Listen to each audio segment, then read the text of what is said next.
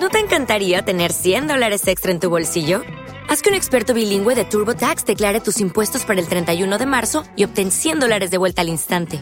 Porque no importa cuáles hayan sido tus logros del año pasado, TurboTax hace que cuenten. Obtén 100 dólares de vuelta y tus impuestos con 100% de precisión, solo con Intuit TurboTax. Debes declarar para el 31 de marzo. Crédito solo aplicable al costo de la presentación federal con TurboTax Full Service. Oferta sujeta a cambios o cancelación en cualquier momento.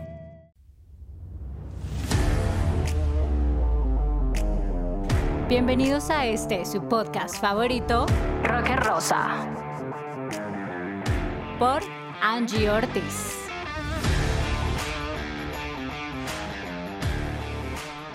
Hola, hola a todos, ¿cómo están? Bueno, muchas gracias de nuevo por estar acá en un episodio más de Rocker Rosa. Hoy vamos a tener un episodio bien pesadito. Vamos a hablar de un artista muy, muy polémico, pues en sus épocas de hecho, acaba de sacar un álbum, pero en los 2000 logró ser uno de los cantantes más controversiales pues, de aquella época, con buena música y pues mm, no tan buenas letras en algunas canciones. Hay que decirlo. El tema es que me gusta mucho su onda y siento que marcó una generación completa también. Y es el grande Fred Durst en la banda de New Metal Limp Bizkit. Bienvenidísimos a este nuevo episodio de Rocker Rosa y vamos a comenzar.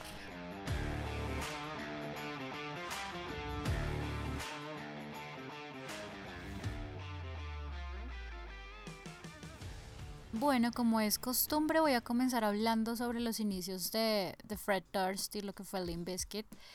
Y bueno, William Frederick Durst, más conocido como Fred Durst, hijo de un policía, nació en Gastonia, Carolina del Norte, en Estados Unidos, el 20 de agosto de 1970. Bueno, eh, allí en este lugar era uno de los pocos niños blancos, entre comillas, en el barrio negro, entre comillas también, donde él vivía. También vivió parte de su infancia en Jacksonville. Fred empezó a rapear a los 14 años aproximadamente y pues como animado por sus papás eh, terminó creando su primer grupo de rap que se llamó The Dynamic 3, que de hecho le costó más de una burla en su colegio. Después de terminar el colegio se metió a la marina, luego se casó con Araceli Turgeson, tuvo una hija y se divorció al descubrir que su esposa lo estaba engañando. De hecho, Fred pasó un mes en la cárcel por asaltar y agredir al amante de su mujer. Bueno, a los 20 años, eh, Fred volvió a Jacksonville donde empezó a trabajar como tatuador y empezó a practicar también em, skate. En el 94 conoció a Sam Rivers cuando trabajaba en Chick-fil-A, un restaurante de, de comidas rápidas. Y después de verlo en un concierto, Fred convenció al bajista para que dejara su grupo y se uniera a él. Como baterista reclutaron al primo de Sam, eh, que es de nombre John Otto, y como guitarrista a otro músico local, un joven prodigio que se llama Wes Borland. Fred tenía una visión y era montar un grupo en el que pudiera fusionar su gusto por el rap y el metal. El grupo se llamaría Limp Bizkit y pues bueno, un nombre que a priori no parecía muy comercial. Un año después conocerían a DJ Little al al hacer de, teloneros en uno de los últimos conciertos del grupo que se llamaba House of Pain. Poco después de esto, pues eh, se disolvió este grupo y Lethal, DJ Lethal se uniría a Limp Bizkit también. Les cuento también que Fred dirige su propio sello discográfico que se llama Flawless Records y es una división de Jeff Records, eh, de hecho y ha firmado con grupos como Puddle of Mud, The Revolution Smile, Ringside y Stained. Bueno, les cuento que en 1997 Limp Bizkit graba su primer álbum de estudio que se llamó Three Dollar Bill Yes, con Ross Robinson, productor de Korn, y con Flip Interscope Records. En enero ya del 98 la emisora de rock QFO de Portland em, empezó a radiar Counterfeit, que era como el primer eh, sencillo en estos días. Durante cinco semanas la pasaron 50 veces y el grupo, pues realmente gracias a esto empezó a ganar mucha fama, eh, pues en esta zona. En realidad lo que los oyentes no sabían era que lo que estaban escuchando era básicamente un anuncio encubierto, por decirlo así, ya que Flip Interscope había pagado 5 mil dólares para que pasaran la canción en la, en la radio. Em, bueno, el grupo contaba con un pequeño círculo de, seguidores gracias a sus actuaciones en el Warp Tour, en el Ozfest y bueno, en las que Fred también salía al escenario desde el interior de una taza de agua gigante, también siempre súper excéntrico. Pero fue su participación ya en la gira Family Values junto a Korn, Ice Cube y Ramstein y pues ya con su versión metalera de Faith de la canción de George Michael y fue esto lo que realmente los llevó a conseguir el apoyo también de MTV y finalmente el doble platino consiguiendo unas ventas superiores al millón y medio de copias. Bueno, la carrera y vida de, de Fred Durst y pues básicamente Limp Bizkit está estrechamente ligada al éxito y a la polémica. O sea, ambas cosas están presentes siempre en la vida de Fred Durst. Comenzamos contando que en el festival de Woodstock del 99 ocurrieron numerosos episodios de violencia. O sea, e, e, esto fue un, un poco bizarro todo lo que ocurrió en este, en este festival para aquellos días. Hubo violaciones a, a, personas, hubo muchos episodios de violencia a raíz de la actuación de Limp Bizkit. Los sectores obviamente más conservadores acusaron muy duro a Fred de incitar y promover la violencia entre el público. Más adelante les voy a dar un poco más detalles sobre, esta, sobre este suceso que fue un poco traumático, yo diría, bastante loco. Después de todo lo que tuvo que ver con, con el 3 Dollar Bill, Yalls, que es la grabación, el primer álbum de estudio, lo que fueron grabación y giras, Fred Durst comienza a desarrollar pues como otra de sus facetas, que es la de caza talentos. Resulta que Fred descubrió grupos como Stained, como Cold, como Puddle of Mud y Taproot. Grandes, grandes grupos también del New Metal y bueno, toda esta era que se estaba empezando a mover por aquellos días. Además también Fred resultó pues siendo el vicepresidente, lo llamaron como vicepresidente senior en Interscope Records a principios de julio del 99. Bueno, ya Fred, o bueno, Limp Bizkit comenzó la grabación de un nuevo disco, esta vez con el productor Terry Date. El resultado es Significant Other, disco número 2 que incluye colaboraciones eh, con Jonathan Davis, el vocalista de Korn, con Scott Wayland de los Stone Temple Pilots y el rapero Method Man, entrando directo al número 1 del Billboard en julio del 99. La polémica esta vez viene servida en bandeja de plata por su single famosísimo Nuki, que en español, bueno, ya les digo, pero esta canción me encanta un montón, escuchen un pedacito de Nuki.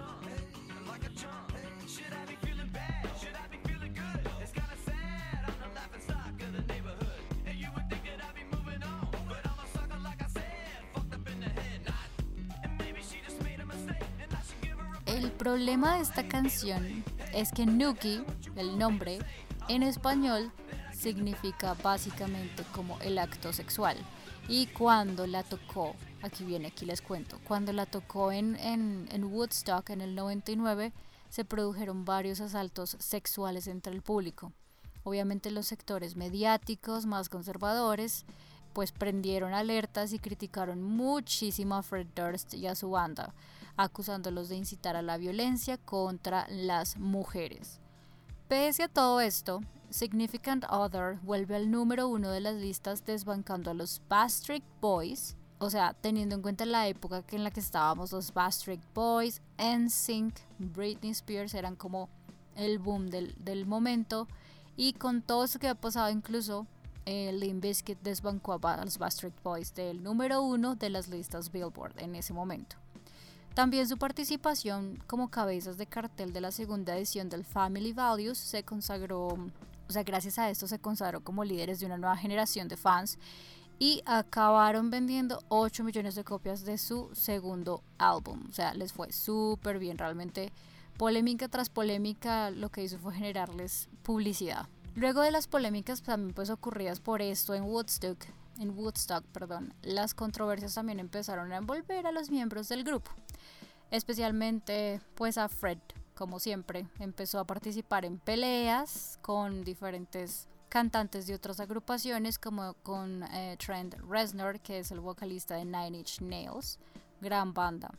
También empezó a pelear con Slipknot, también con el antiguo guitarrista de Ozzy Osbourne, también tuvo, ya se fue a los golpes con Scott Stapp, vocalista de Creed.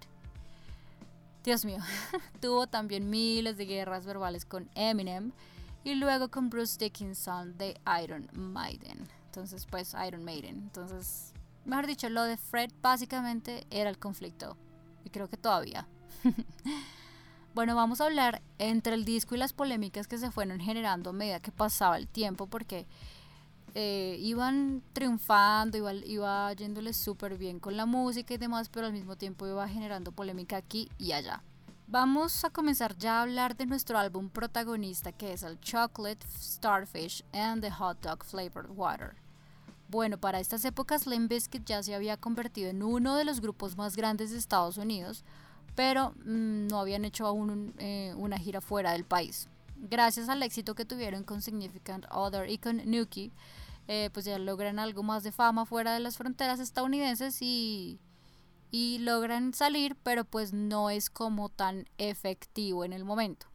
Sin embargo, gracias pues a su participación en la banda sonora de Misión Imposible 2, lograron su primer hit mundial con esta grandiosa canción, me encanta mal, y es Take a Look Around.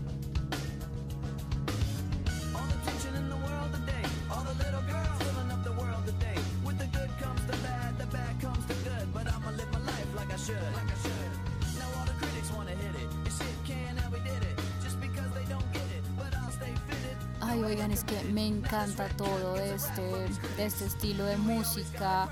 Me encanta como Fred Durst hace su fraseo, todo lo que hace la batería, todo lo que hacen los instrumentos, me encanta el género musical realmente.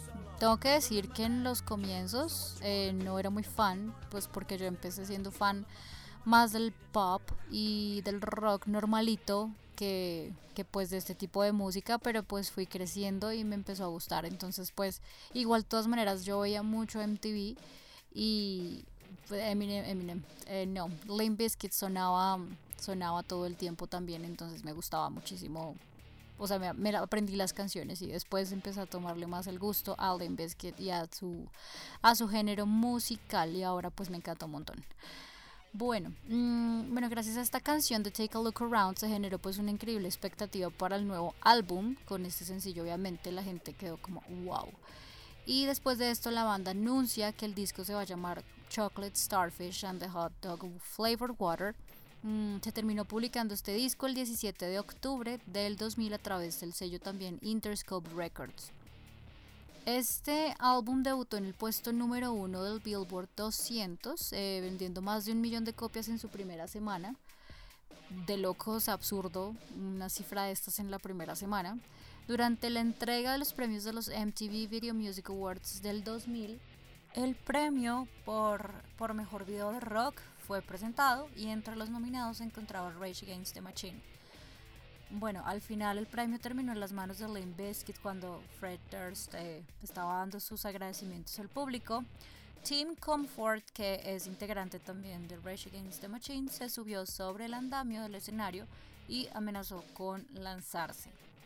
Tim dijo que Limp Bizkit era, entre comillas, la banda más odiada en el mundo y pues en la retransmisión televisiva esa parte fue a cortes comerciales.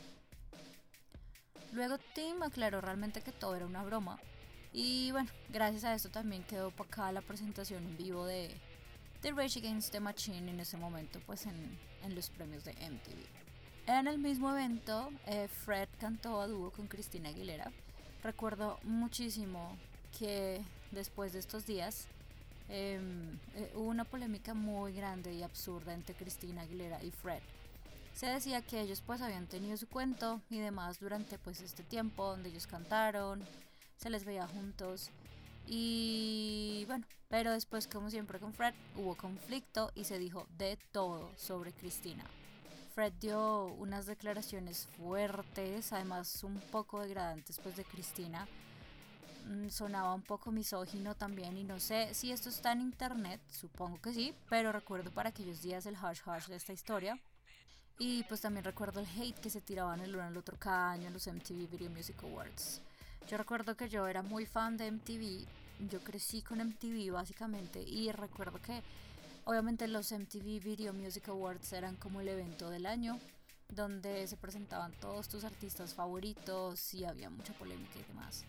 Y recuerdo mucho para estas épocas cuando pasó lo de Cristina, fue bastante mm, incómodo de ver porque no decían cosas muy chéveres de Cristina.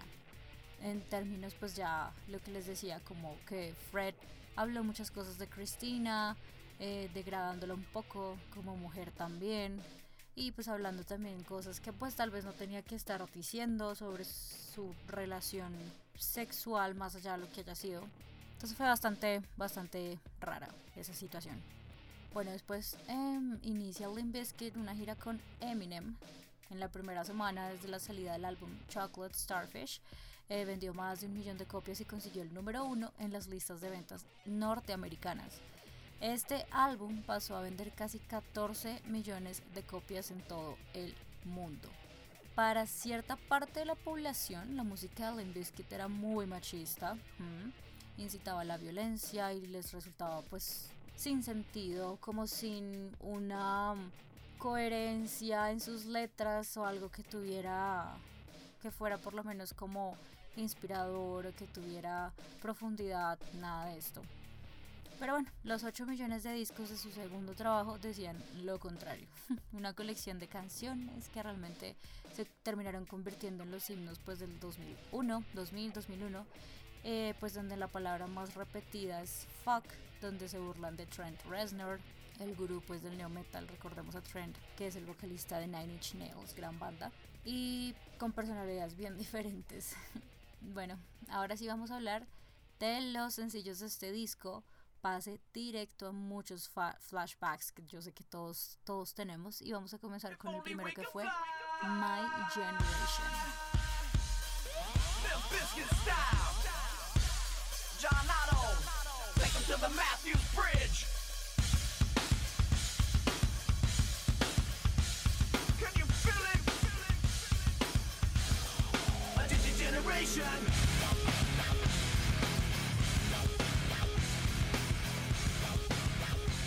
Bueno, este sencillo fue lanzado el 10 de octubre del 2000.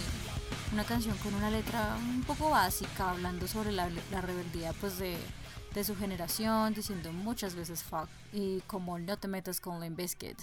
Básicamente es eso. Y el asunto es que su música es muy pegajosa, tiene buen ritmo, el fraseo me parece súper cool y Fred juega muy bien con su voz y con, con las dinámicas pues de la misma. El video también de My Generation muestra pues a Limp Bizkit tocando en un escenario de, vidrio em, acrílico con un montón de fans alborotados alrededor y este es el video, básicamente. Vamos a hablar ahora sobre Rolling, una de mis canciones favoritas de Limp Bizkit.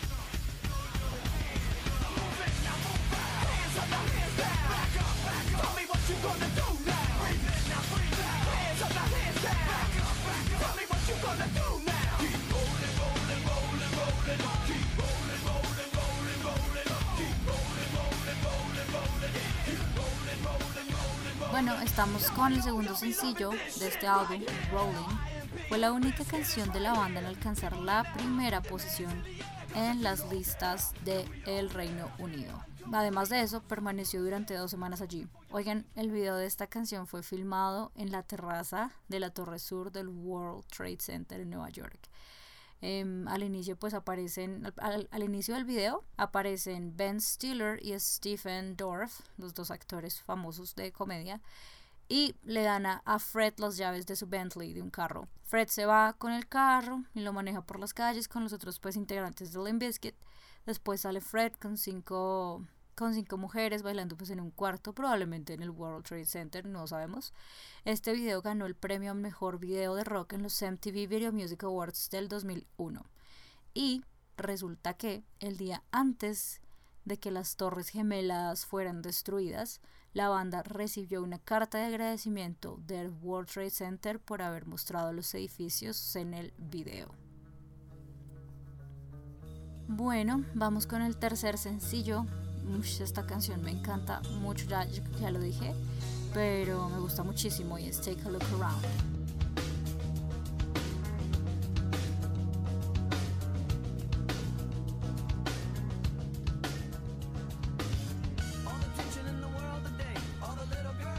Bueno, este es uno de mis favoritos hasta la fecha. Todas las canciones que yo he escuchado de Biscuit, esta es una de mis favoritas. Como les conté antes, esta canción fue la banda sonora de Misión Imposible 2. La canción fue elegida como el tema principal de la película, em, superando realmente a I Disappear de Metallica, la cual también aparece en la banda sonora. Este sencillo alcanzó el puesto número 3 en las listas del Reino Unido en el 2000. Pasamos con el cuarto sencillo de Chocolate Starfish y es My Way, otra gran canción de pues de este álbum.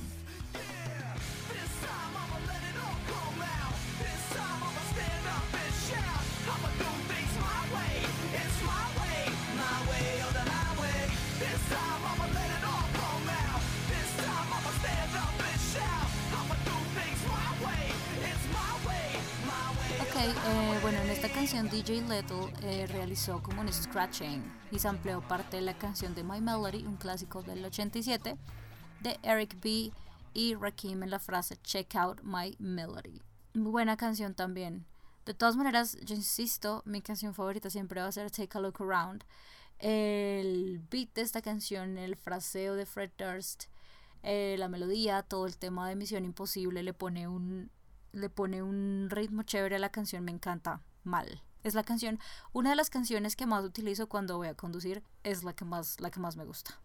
Hey guys, it is Ryan. I'm not sure if you know this about me, but I'm a bit of a fun fanatic when I can. I like to work, but I like fun too. It's a thing. And now the truth is out there. I can tell you about my favorite place to have fun. Chumba Casino. They have hundreds of social casino style games to choose from with new games released each week. You can play for free anytime, anywhere and each day brings a new chance to collect daily bonuses. So join me in the fun. Sign up now at ChumbaCasino.com. No purchase necessary. BGW. Void were prohibited by law. See terms and conditions. 18 plus.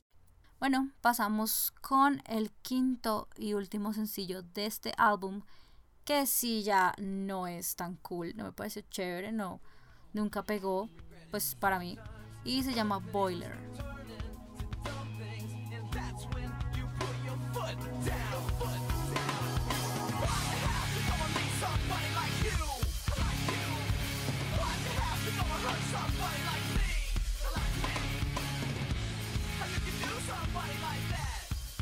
Esta canción no tuvo un gran boom, como les digo. Es buena, pero no logró lo mismo que, que sus otros eh, que sus otros acompañantes en este álbum. Y como sencillos, no. Esta canción no, no significó mucho para Limp Bizkit, para el álbum en ese momento. Bueno, continuando el tema de las polémicas, porque hay muchas. en el Big Day Out del 2001 en Sydney, Australia, eh, Fred se vio como envuelto indirectamente, por decirlo de alguna manera, en la muerte de una adolescente australiana de 16 años que se llamaba Jessica. Ella murió asfixiada durante una presentación de Limp Bizkit. Y bueno, Fred días antes, eh, o sea, esto, esto hay que poner la atención porque realmente él no tiene, o sea, no tiene culpa. Pero bueno, Fred días antes eh, había alertado pues como del riesgo de estampidas en el público y pues pidió fuertes medidas de seguridad porque pues, sabe cómo se pone el asunto en sus conciertos. También eh, hay un video donde Fred eh, se ve pidiéndole a la multitud que por favor que la seguridad es lo primero, que si alguien se cae al suelo, que lo levanten, que lo ayuden a levantar. Sin embargo, los servicios de seguridad australianos eh, terminaron acusando a Fred de alarmar al público durante el rescate del adolescente. Entonces, pues este suceso provocó que el grupo se tomara muy en serio la seguridad en sus conciertos, más de lo que ya tenían. Y a partir de entonces, hasta el punto de que en el 2001 también la banda se negó a actuar en un festival de Madrid debido a que no estaban conformes pues con las medidas de seguridad que les proporcionaba la organización. Bueno, esto por un lado, Fred Durst también ha mantenido polémicas declaraciones con varios grupos y músicos, por ejemplo con una de mis bandas favoritas, de la que ya pues tenemos episodio, que es Slipknot. Tuve un cruce de palabras, eh, ya que Fred decía que los seguidores de Slipknot eran como los típicos niños feos y gordos. y sobre Trent eh, Reznor, el, el, líder pues de Nine Inch Nails, también dijo en un concierto un par de cosas fuera de contexto y fuera de tono que tampoco nada que ver. Cabe mencionar que pues la sinergia en videos musicales junto a Eminem, por ejemplo, en el que Fred aparece en The Real Slim Shady, eh, de Eminem parodiando los MTV Video Music Awards, eh, y Eminem también en el Limp Biscuit, The Break Stuff, donde también aparecen, pues hay cameos de Jonathan Davis, de Snoop Dogg, de Dr. Dre y de su hija Haley. Recordemos que también en el The Real Slim Shady em, sale Fred parodiando a Christina Aguilera y a Britney Spears. En el video del Real Slim Shady, como les cuento, se hace la, la, referencia al suceso entre Christina y él. Algo habla también sobre lo que pasó entre ellos, como les digo, sexualmente hablando. Y bueno, quiero que sepan eso también. Y es que los fans de Limp Bizkit en estas épocas enloquecieron, o sea, se enfurecieron al saber que había pasado algo entre Fred y pues una estrella del pop como Cristina. No podían creer que estuviese involucrado con una persona del pop como ella. Ridículos. o sea, es que yo, yo, yo no defiendo a, Fred Durst en ningún sentido. Me gusta, me gusta su género musical pienso que él también en otros aspectos se distingue bastante y pues, em, o sea, resalta, pero ya como este tipo de actitudes de burla, eh, lo que hizo con Cristina, mm, también lo que, pues sus fans, la gente que lo seguía por estas épocas, todas esas cosas tan ridículas como que no podía estar con una estrella del pop, en fin, cosas bastante ridículas, no, para nada comparto ese tipo de pensamiento. Ahora vamos a hablar sobre Limp Bizkit después. ¿Qué pasó con Limp Bizkit después de, este gran álbum que nos dejó muchas canciones para recordar? Y bueno, en el 2001 también lanzó un álbum de remixes, eh, un EP en el 2005 y tres álbumes más de estudio hasta la fecha. El último lanzó, lanzado este año con el single That Vibes, que por cierto me gustó mucho. Voy a dejarles acá un pedazo de la canción, me gustó mucho, siento que siento que siguen siendo fieles a lo que son, a pasar como sonaban al comienzo y les dejo un pedazo acá.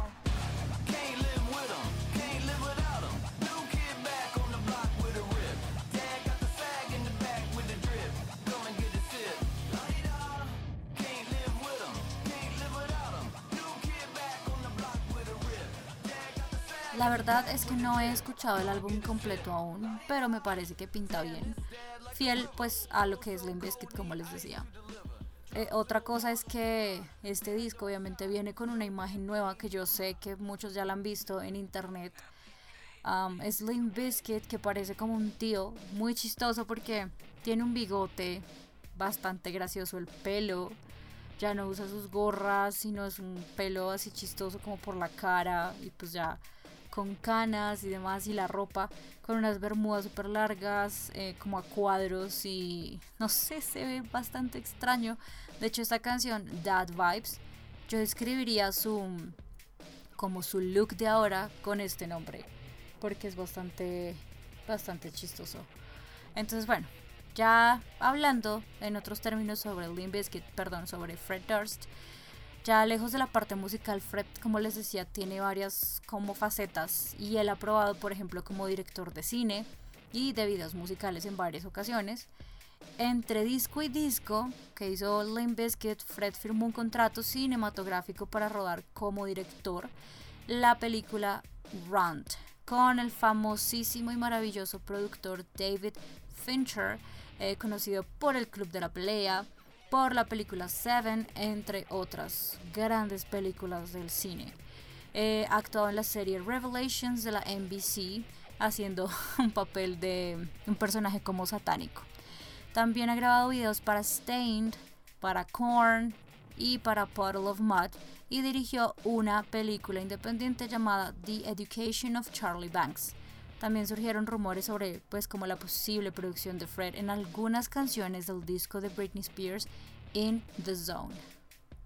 Bueno, ahora terminando ya esto con Limp Bizkit, lo que fue el álbum, lo que han sido algunas de sus polémicas, voy a contarles unas curiosidades de Limp y de Fred Durst. Comenzamos contando que el álbum protagonista de este episodio está incluido en el libro, en el libro de mil y un discos que hay que escuchar antes de morir. También Fred es conocido por sus puestas en escena en la mayoría de sus conciertos, pues que incluyen, por ejemplo, saltar sobre el público o quitarse la ropa. terminar desnudo. Les cuento que el 13 de abril del 99, durante un festival, se lanzó al público desde 19 metros de altura, lo que le costó varias fracturas en sus costillas y una de sus piernas. O sea, eh, un poco loco, excéntrico. Hablemos de excentricidades con Limp Bizkit en otro sentido. bueno, antes de ser famoso, Fred también trabajó podando céspedes.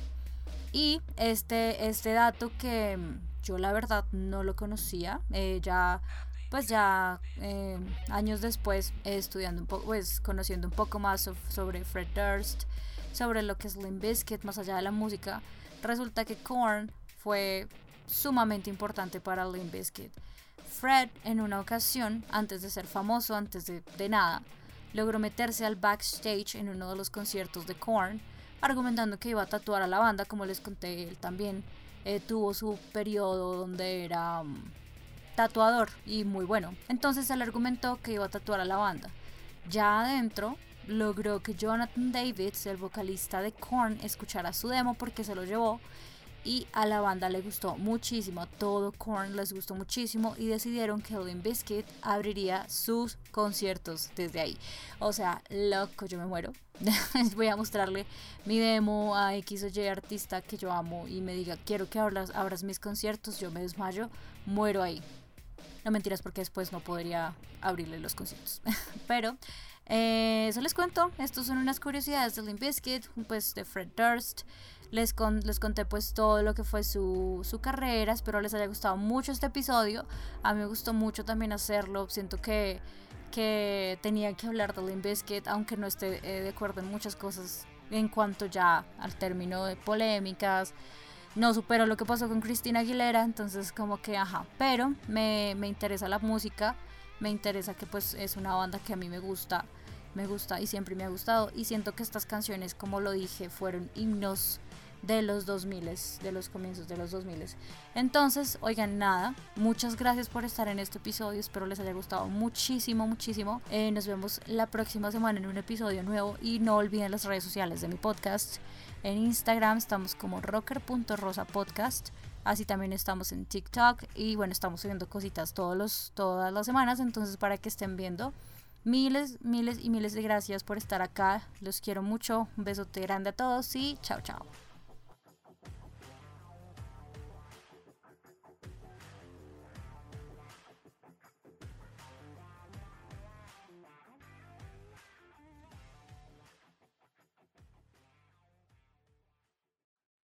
Hey guys, it is Ryan. I'm not sure if you know this about me, but I'm a bit of a fun fanatic when I can. I like to work, but I like fun too. It's a thing. And now the truth is out there. I can tell you about my favorite place to have fun Chumba Casino. They have hundreds of social casino style games to choose from, with new games released each week. You can play for free anytime, anywhere. And each day brings a new chance to collect daily bonuses. So join me in the fun. Sign up now at chumbacasino.com. No purchase necessary. Group. Void were prohibited by law. See terms and conditions. 18 plus.